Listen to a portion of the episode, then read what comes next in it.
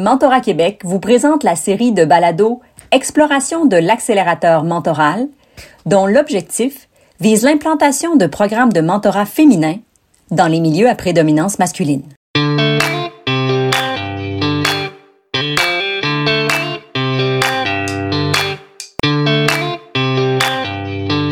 Alors, euh, bonjour, bienvenue à toutes et à toutes ils et elles, bien sûr, euh, pour cette cinquième exploration, l'ultime exploration de ce parcours de cinq, euh, des explorations sur le mentorat inclusif propulsé par l'accélérateur mentoral de Mentorat Québec. Permettez-moi de nous représenter pour celles et ceux qui n'auraient pas suivi ce parcours euh, qui, je vous le rappelle, est en branle déjà depuis le mois de janvier. Nous vous présentons mensuellement une exploration sous une, sous une thématique différente depuis le mois de janvier 2022. Alors, nous sommes donc Jennifer Petrella, experte en mentorat, ainsi que moi-même, Joanna Wesh Caritage, passionné des gens et créatif compulsif.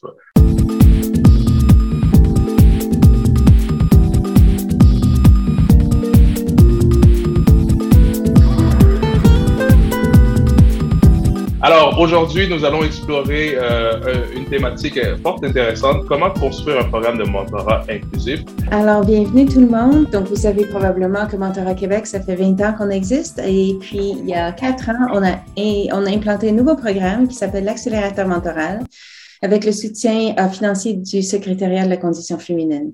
Le but de l'accélérateur, c'est de promouvoir le mentorat comme moyen d'attirer et retenir les talents dans des milieux, dans des milieux à prédominance masculine. Euh, pourquoi on trouve, on a, on a réservé le, le, sujet de l'exploration aujourd'hui pour l'implantation d'un programme de mentorat inclusif? Ben, c'est très intéressant. Euh, on voit de plus en plus euh, des, une volonté de mettre le mentorat à contribution pour égaliser les chances des employés ou des personnes dans des milieux professionnels, soit pour intégrer des personnes en situation minoritaire, soit pour intégrer de nouveaux arrivants au pays. Ici au Québec, au Canada, on intègre beaucoup, beaucoup de, nouveaux immigrants.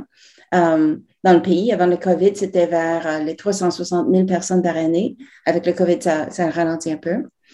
Um, et puis aussi, um, écoutez, dans, le, dans la pénurie de main-d'œuvre euh, qu'on voit aussi, euh, ça devient important aussi de retenir les employés. Donc, voilà, là, euh, avec le, dans le COVID, on a vu un, grand désistement de, de, travail. Il y a beaucoup de personnes qui ont quitté leur travail, en partie parce qu'ils se sont pas sentis à leur place intégrés, um, à l'aise, bien. Euh, c'est une nouvelle euh, dynamique qui, veut qu'on qu mette plus d'emphase. on, commence à reconnaître la, légitimité de se sentir bien au travail. C'est quelque chose qui existait, qui n'existe pas dans le temps, euh, qui n'existait pas toujours. Et si ça existait, ça existait souvent juste pour les cadres. Maintenant, ce droit-là semble s'étendre davantage dans les pays développés du moins qui peuvent se le permettre à d'autres employés. Alors là vient euh, ce souci de, de, retenir des personnes qui sinon peuvent quitter. Et comment est-ce qu'on le fait? Ben, c'est parce que c'est, entre autres, un des leviers, comme le disait Joël, c'est par le biais du, du mentorat. Par contre, c'est intéressant, c'est important de dire que le mentorat n'est pas à l'épreuve des billets, des préjugés, voire de la discrimination. Si on ne forme pas les mentors et les mentorés, si on ne les um, rend pas plus conscients des biais systémiques que nous, qui nous habitent tous et toutes, sans exception, qui ne, nous, ni, qui ne, leur, ne les outille pas à contrer tous ces biais-là et ces préjudices. Et c'est pourquoi um, nous allons voir avec Sandrika et Jessica quelles sont les mesures qu'on peut mettre en place pour que, pour que vraiment le mentorat sert à élargir le bassin, à rendre plus égalitaire pour tout le monde. Avant de conclure, je vous dirais um, quand on a réfléchi à comment organiser ce webinaire, on a pensé, on ne veut pas rester euh, au niveau philosophique. On veut rester dans le, dans le terre à terre. Comment est-ce qu'on jumelle les mentors et les mentorés pour que ça soit plus inclusif? Comment est-ce qu'on fait le design d'un programme? Comment est-ce qu'on évalue? C'est notre souci aujourd'hui d'aller dans le, dans le terrain pour vraiment donner aux entreprises et aux organisations les outils, euh, une notion des outils qu'il leur faut pour que leur programme de mentorat inclusif euh, réussisse.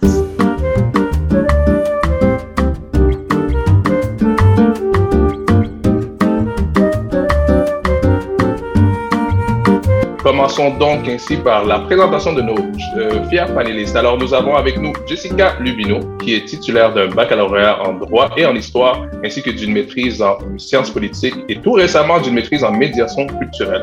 Félicitations. J'espère que la collation de grade a pu se faire en présentiel et non pas en virtuel. Euh, elle intervient aussi comme conseillère en mentorat et en jumelage interculturel dans les milieux euh, académique, postsecondaire et culturel sur les enjeux d'intégration socio-professionnelle des personnes immigrantes. Son engagement sur les questions d'équité, d'inclusion et d'antiracisme se traduit également par son implication au Conseil interculturel de la ville de Montréal. Et en second lieu, nous avons aussi la chance de recevoir euh, Madame Sandrika Luce, chef TIC, qui est responsable du développement et opération d'une ONG qui gère aujourd'hui les projets d'inclusion adressés aux personnes vivant en situation de handicap. Sandrika réalise en plus des mandats en entreprise avec un statut d'indépendante. Ses clients sont des institutions privées et publiques, tant de moyenne que de grande taille, jusqu'à même 2000 collaborateurs, pour lesquels elle met en place et gère des programmes de mentorat voyez euh, le pun intended par rapport à, la thématique d'aujourd'hui. Et euh, selon les institutions, les objectifs sont le soutien à la formation, l'inclusion ou l'insertion professionnelle. Alors, ma première question est une question qui vient rejoindre un petit peu l'actualité. Euh, Sandrika, ton expertise a été interpellée par Radio-Télévision Suisse. c'est, même ici, on a eu quelques échos de ça. Là le programme, il y avait comme un, grand euh, un événement où, on a dénoncé des actes d'harcèlement en tout genre, euh, des gestes déplacés, des abus de pouvoir, surtout à l'égard des femmes. Ok, c'est pas c'est pas c'est pas euh, c'est pas unique en, Suisse. On, a déjà on a ces problèmes-là dans plusieurs institutions canadiennes aussi.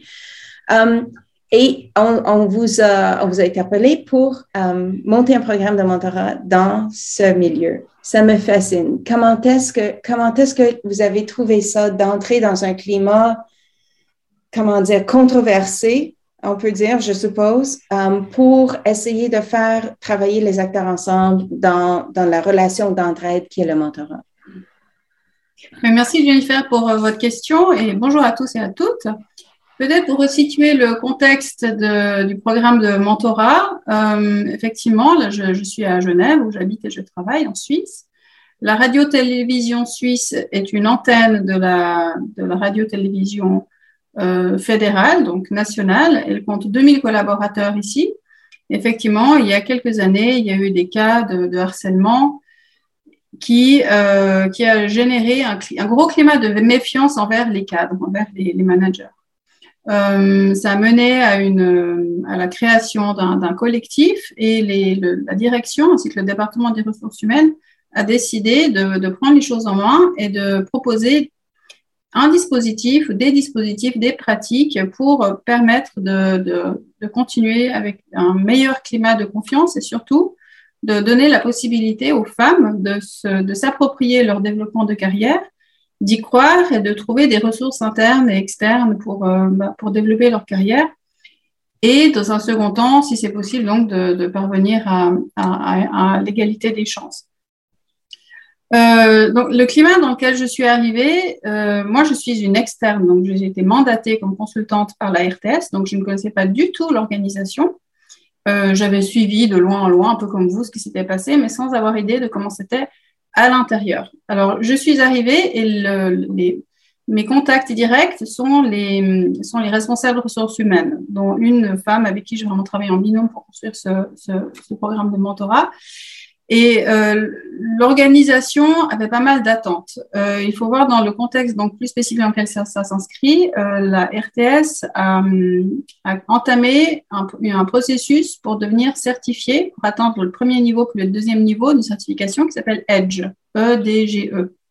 Et cette certification est là pour, euh, pour garantir l'égalité des chances. Donc, certes, le climat organisationnel était un climat de méfiance lorsque je suis arrivée, mais les attentes étaient très positives. Il y avait déjà pas mal de choses qui avaient été mises en place euh, pour engager des ressources financières et mettre en place des, choses qui, permettraient la promotion de, et l'évolution des, femmes.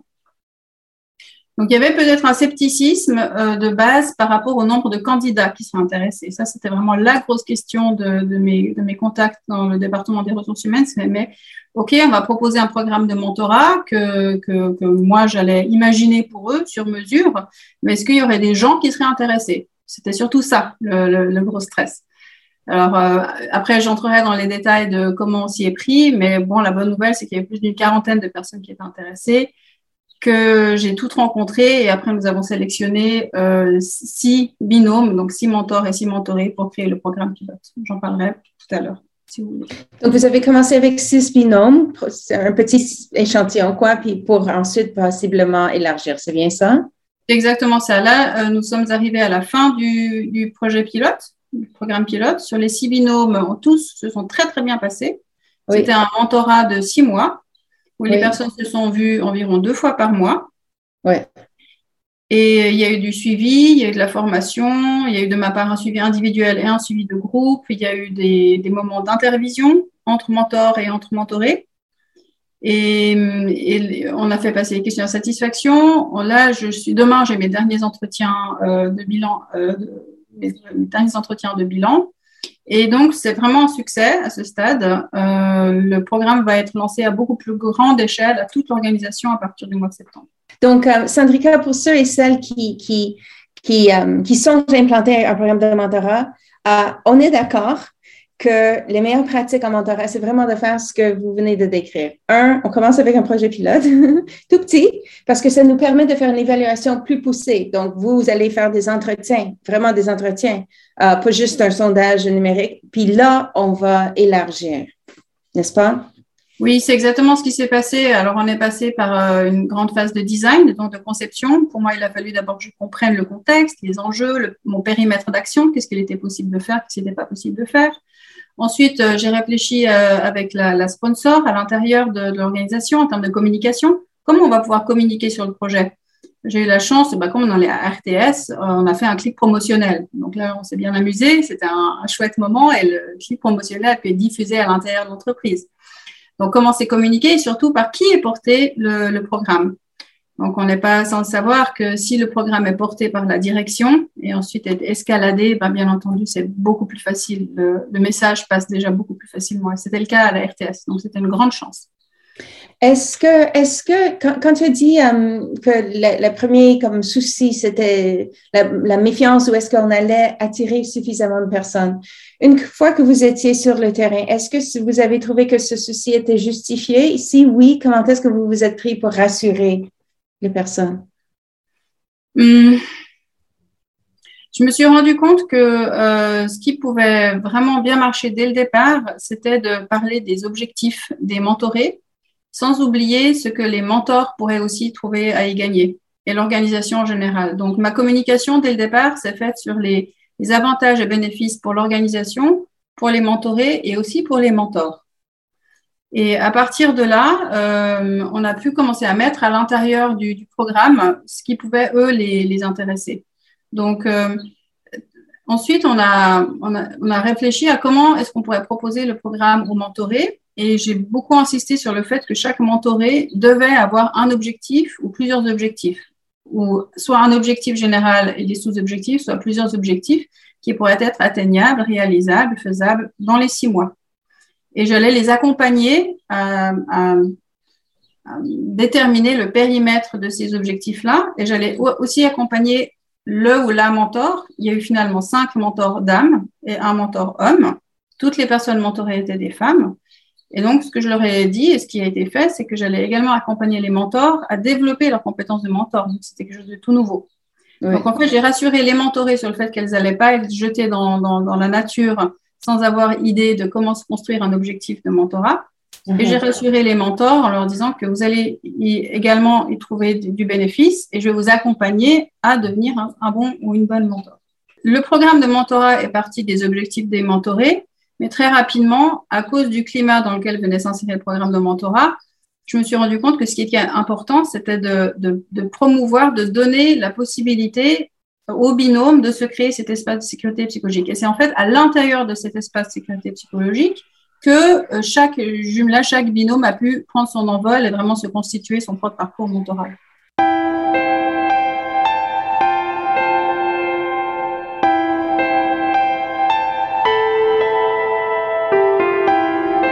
Et puis par rapport au, contexte de euh, sécurité psychologique, si je peux m'adresser euh, maintenant à Jessica, alors, euh, la sécurité psychologique aussi, c'est un volet qui, euh, que tu avais mené aussi par rapport à ta thèse euh, qui portait justement sur la sécurisation du dialogue, autant pour la personne mentorée que pour le la mentor.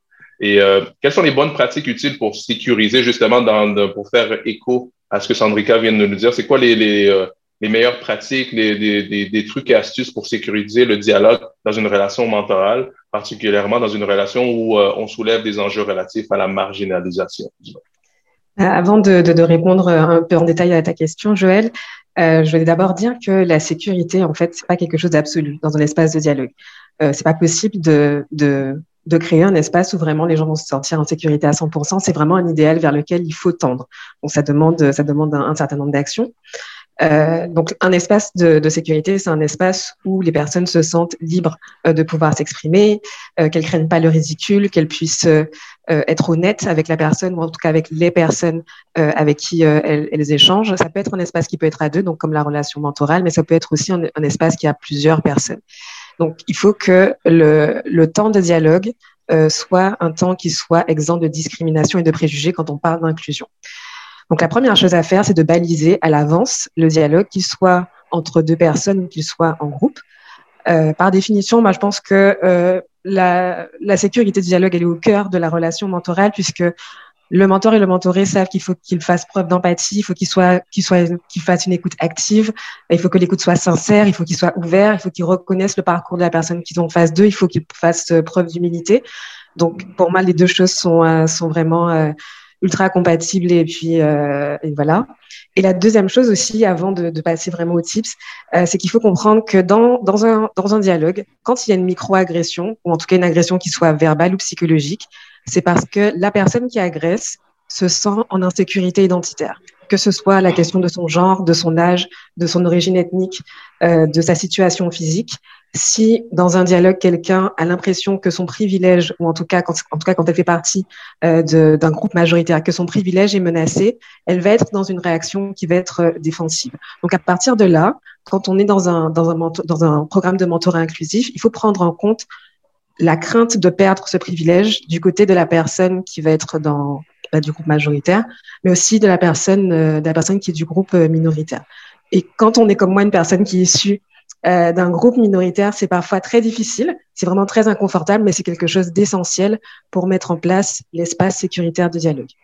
Donc concrètement, la première chose à faire, c'est de prendre le temps, soit en groupe non mixte, c'est-à-dire avec des personnes vraiment qui appartiennent au même groupe, euh, soit individuellement, d'écouter, puis d'analyser les situations qui peuvent provoquer des malaises, à la fois chez le mentor et chez le mentoré. Donc, on peut organiser des groupes de discussion, on peut faire des simulations euh, de rencontres, on peut organiser des ateliers de présentation, on peut aussi faire de la sensibilisation. Euh, par exemple, si, euh, comme le, le, programme de Sandrika, euh, c'est un, un, programme pour permettre aux femmes de, de s'insérer ou en tout cas d'être plus à l'aise dans leur milieu professionnel, ce serait peut-être de faire de la sensibilisation au sexisme ou à la misogynie. Euh, ça marche aussi pour, euh, pour l'interculturel et, euh, et pour le racisme. Ça peut être aussi de poser directement des questions, soit à travers un formulaire, soit ben, en groupe ou, ou, de manière individuelle, de demander aux gens avec quel type de personnes ils ne se sentent pas à l'aise, quelles attitudes peuvent les mettre mal à l'aise, qu'est-ce qui qu'est-ce qui pourrait au contraire les mettre à l'aise Et dans ce cas-là, c'est toujours à la personne qui est coordonnatrice du programme d'aller chercher ces réponses-là, puis d'en tenir compte au moment du jumelage pour que euh, chacun soit en face de la bonne euh, de la bonne personne. Et puis le but, par contre, c'est pas de, de, dire à la personne qui n'était pas à l'aise avec cette situation-là, donc je vais pas te mettre en face de cette personne-là parce qu'elle a vécu ça, parce que le mentorat c'est aussi sortir de sa zone de confort, mais c'est en fait juste de jauger les limites de chacune de personnes et de, de, des personnes pardon et de savoir avec qui on peut les jumeler et vraiment utiliser ce qui ressort de ces discussions qui sont soit individuelles, soit en groupe euh, de euh, se rappeler du non-verbal, du verbal, d'écouter les expressions, les craintes et les vulnérabilités euh, pour, euh, pour, euh, pour, pour avoir un jumelage qui soit le, plus, bah, le plus efficace parce que au niveau de la compatibilité, mais aussi que les deux personnes se sentent en sécurité parce que les insécurités de l'un ne vont pas être projetées sur l'autre. Ils vont empêcher, en fait, dans la mesure du possible, qu'il y ait une agression ou en tout cas une micro-agression. La deuxième chose concrète, c'est ensuite que le groupe soit euh, non mixte, ou alors lors d'un jumelage, c'est de poser des, des, règles de communication. la courtoisie en tout temps, le fait de ne pas interrompre l'autre, de ne pas minimiser les propos qui sont tenus, euh, de remettre en question les idées qui sont émises et pas la personne, de rester décentré et de ne pas tenir de propos discriminatoires, que ce soit sur l'âge, la race, euh, l'origine ethnique, le genre, l'orientation sexuelle ou la situation face à un handicap. Puis de demander aussi aux participants, que ce soit en jumelage ou en groupe, euh, quelles sont les règles qu'on pourrait ajouter? Parce que en tant que coordinatrice, moi, j'énonce des règles, mais je leur demande toujours qu'est-ce que j'ai oublié, à quoi je n'ai pas pensé? Et c'est vraiment la mise en place d'une liste de règles qui doit être collective. Euh, c'est une logique de co-construction, une logique d'engagement égalitaire mutuel qui aussi fait partie euh, du mentorat qu'on met à ce moment-là. Et puis lors du jumelage, ce qui est intéressant, c'est que le fait d'impliquer les personnes dans euh, la liste des règles qui doivent être euh, qui doivent être respectées durant l'échange, ça transfère la responsabilité de la sécurisation de l'espace aux personnes concernées parce que on est là euh, à un moment T avec avec les mentorés et les mentors, mais on n'est pas là tout le temps lors lors des échanges. Donc le fait que chacun se responsabilise et en se disant pour garder ma sécurité, il faut que l'autre soit en sécurité, ça permet en fait d'instaurer une espèce d'équilibre euh, dans ce que dans ce qui va se passer euh, durant euh, durant les échanges. Et moi, dans mon dans ma pratique, j'ai l'impression que ma responsabilité, ou en tout cas que la responsabilité pèse sur moi dans la dans la mise en place de l'espace sécuritaire au moment où je crée le dialogue, donc au moment où je provoque la rencontre entre les deux personnes, ou en tout cas au moment où je fais l'évaluation, soit en groupe, soit individuellement. Et ensuite, cette responsabilité me revient au moment des suivis, de toujours m'assurer que tout va bien, que personne ne s'est senti euh, agressé, que personne ne s'est senti mal à l'aise. Et puis la troisième chose concrète, euh, bah, c'était ça en fait, pardon. la troisième chose, c'est voilà, de s'assurer toujours que euh, pendant les suivis, que l'espace de dialogue est, est, euh, est conservé. Qu'on parle de personnes des groupes majoritaires, qu'on parle des personnes euh, des groupes euh, minoritaires, puis rappeler aussi les stratégies pour se protéger, protéger l'autre pendant le dialogue. Quand on se sent mal à l'aise, on respire, euh, on sort temporairement, peut-être cinq minutes pour boire de l'eau, respirer, ou alors on s'en va définitivement, mais toujours en, interrompant le dialogue de manière euh, le plus calmement possible, en disant voilà, je peux pas, j'ai atteint ma limite. On en reparlera à un autre moment, puis de se référer à la personne qui coordonne le programme pour que elle, quand elle est outillée pour ça, il vaut mieux, je pense, euh, qu'elle fasse, euh, qu'elle joue un rôle de médiateur ou de médiatrice pour permettre de désamorcer un conflit ou en tout cas de rassurer la personne sur le fait que ce qu'elle a ressenti, qu'elle fasse partie d'un groupe majoritaire ou minoritaire, est valide et légitime, même si c'est difficile à entendre, mais un ressenti, ça se ça se juge pas et de d'aller plus loin que, que le ressenti puis de déconstruire ce qu'il y a quelque, s'il y a quelque chose à déconstruire pour pouvoir soit renouer le dialogue, soit y mettre fin de manière euh, sécuritaire et efficace.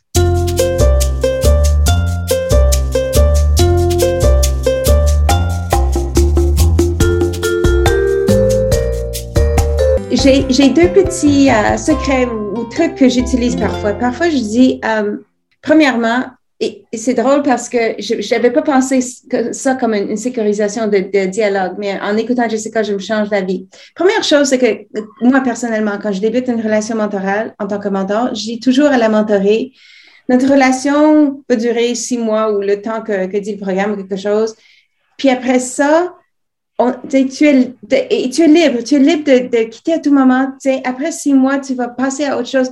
Je, laisse le champ ouvert parce que l'idée qu'il y a toute une porte de sortie ne vient pas à tous les mentorés, surtout quand ils sont jeunes. Ils pensent qu'ils sont, doivent être là pour toujours ou qu'ils ne peuvent pas dire non à leur mentor. Puis j'essaie de leur dire, euh, écoutez ici, le jour où euh, l'apprentissage semble plafonner, ben, c'est le temps de se trouver un autre mentor.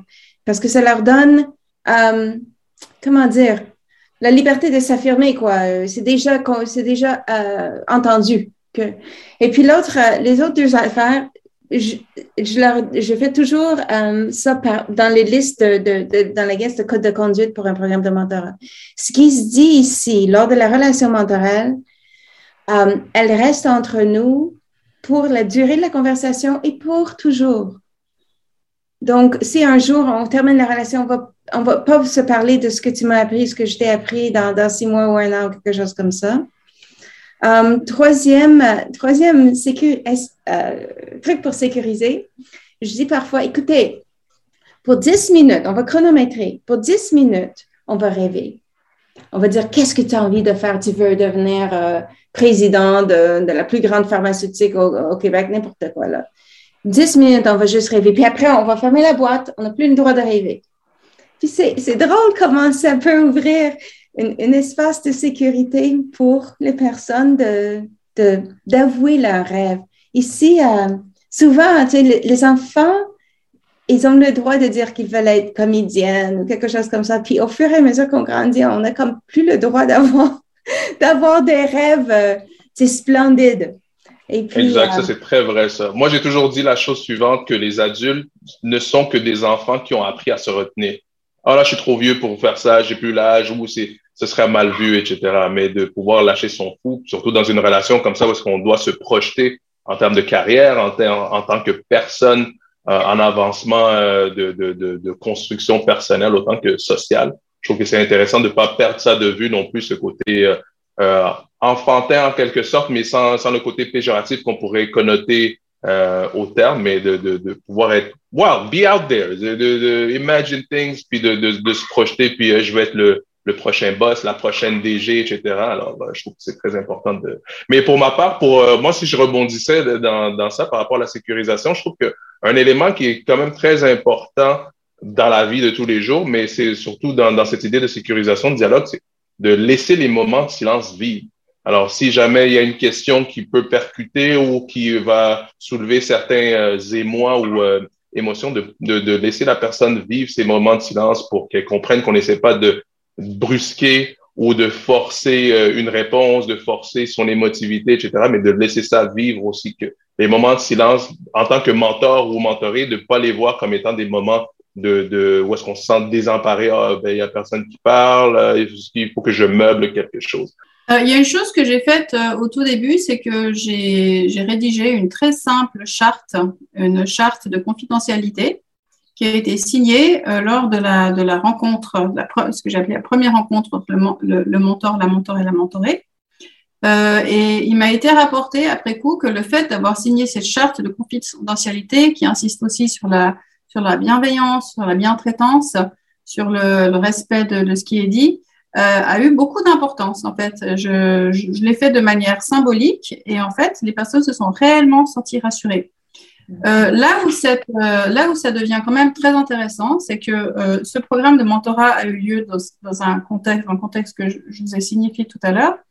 Et euh, j'ai, lors d'une des, des, intervisions avec les personnes mentors, avec les mentors, c'est quand même poser la question de quoi faire des informations qui sont, qui sont, qui sont remontées pendant, euh, pendant les entretiens entre les deux personnes, quand ces informations-là touchent des points d'importance, mais qui viennent de l'organisation. Euh, je pense à des pratiques RH, à des processus, à des injustices. Euh, euh, voilà, les mentors se sont posés concrètement la question, et on en a parlé en intervision, euh, que faire de ces types d'informations-là? Dans quelle mesure est-ce que ça sort ou pas du périmètre du mentorat?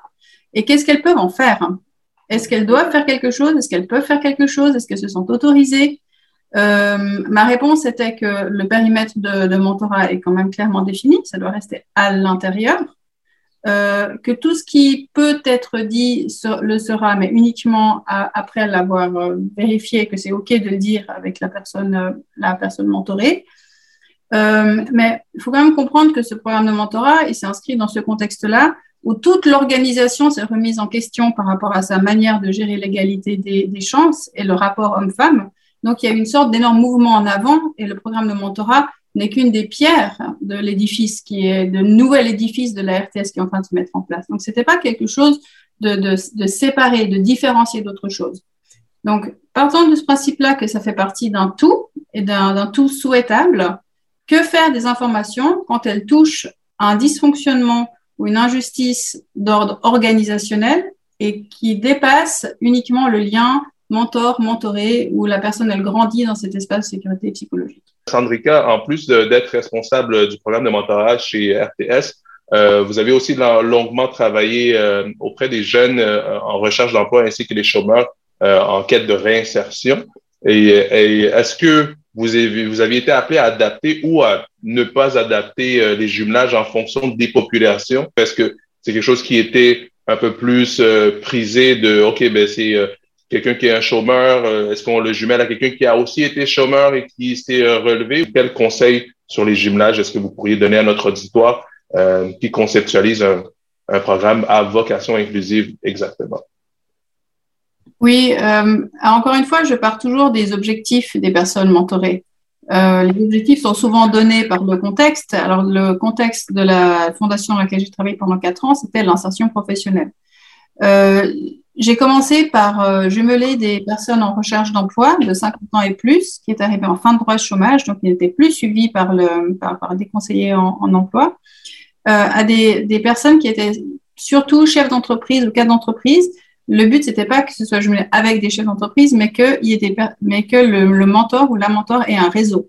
En fait, mon objectif, c'était jamais donc de faire du piston, mais de proposer euh, des opportunités que la personne mentorée soit en lien avec le maximum de, personnes possibles pour, un, développer ses codes professionnels, ses savoir-être en entreprise, comprendre la réalité du marché du travail, être mis en contact avec des personnes pour, pour aussi aller à la rencontre de ses envies, de, ses, de développer ses compétences, de développer ses connaissances de tel ou tel secteur d'activité.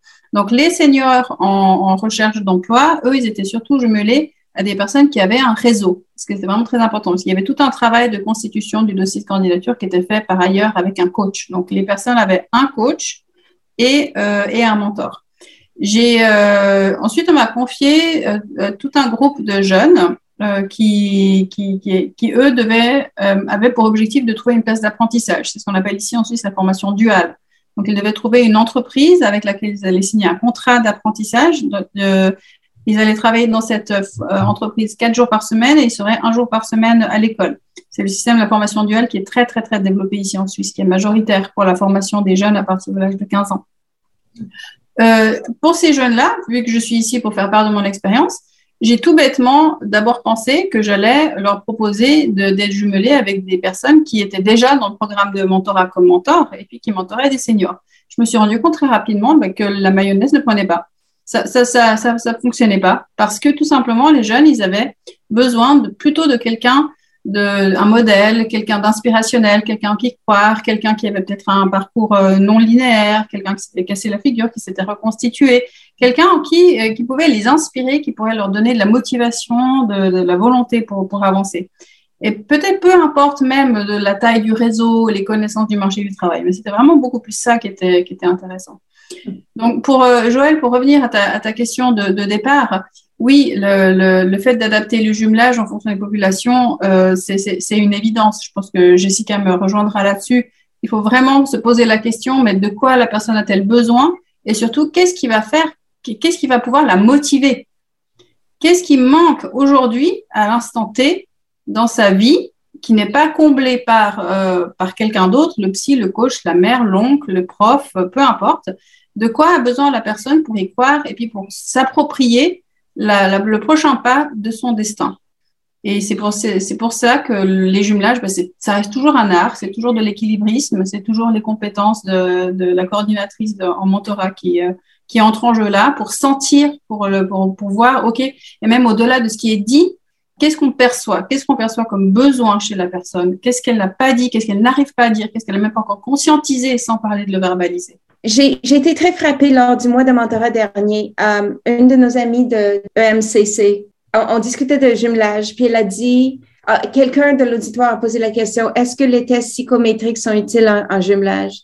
Puis elle a simplement répondu, ce qu'il faut dans le jumelage, c'est de trouver uh, des personnes qui ont envie de s'engager dans une relation avec quelqu'un qu'ils ne connaissent pas.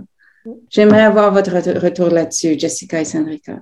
Euh, bah oui, c'est pour moi c'est la première chose, c'est la, la, relation mentorale et les volontaires. Donc, euh, euh, si les gens ont envie d'être mentors ou en tout cas d'être mentorés, c'est sûr que ça commence par là. J'avoue comme ça là, je ne vois pas vraiment euh, l'intérêt.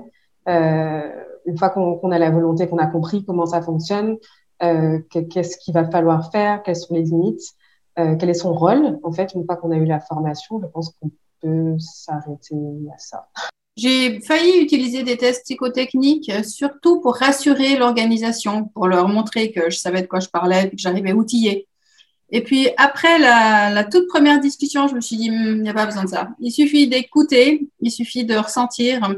Je les ai gardés dans mon classeur et euh, je dit, à l'occasion, si jamais on en a besoin, je vais les utiliser.